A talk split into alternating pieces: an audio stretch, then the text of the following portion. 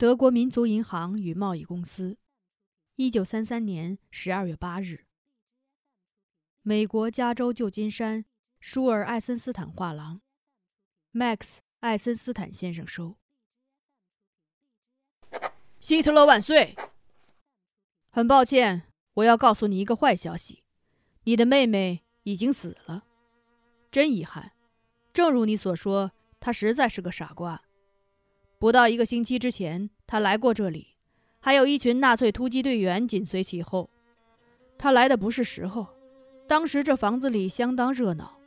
艾尔莎上个月刚刚生下了小阿道夫，身体还不太好。医生在这儿，还有两个护士和所有的仆人、孩子，都急匆匆地赶来，挤在一起。幸好是我去应的门。起初我以为是个老太太，后来我认出了那张脸。之后，我看见纳粹突击队员已经拐进了公园大门。我能把他藏起来吗？这是万万不能的。仆人几分钟之内就会发现他。我能让我的家遭受搜查的洗劫吗？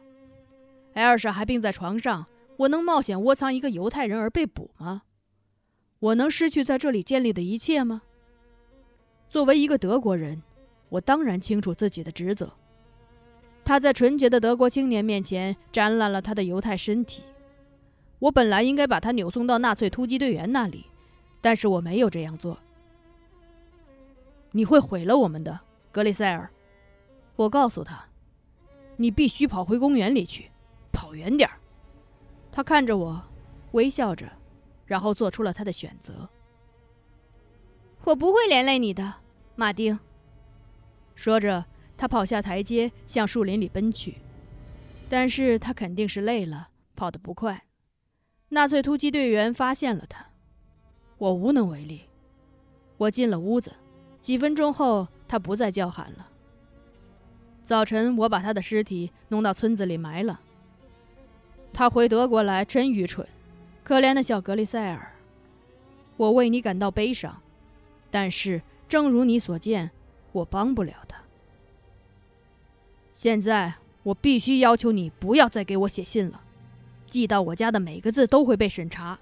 我也不知道他们什么时候会拆开银行寄来的信。我不再和犹太人有任何瓜葛，除了签收汇款之外。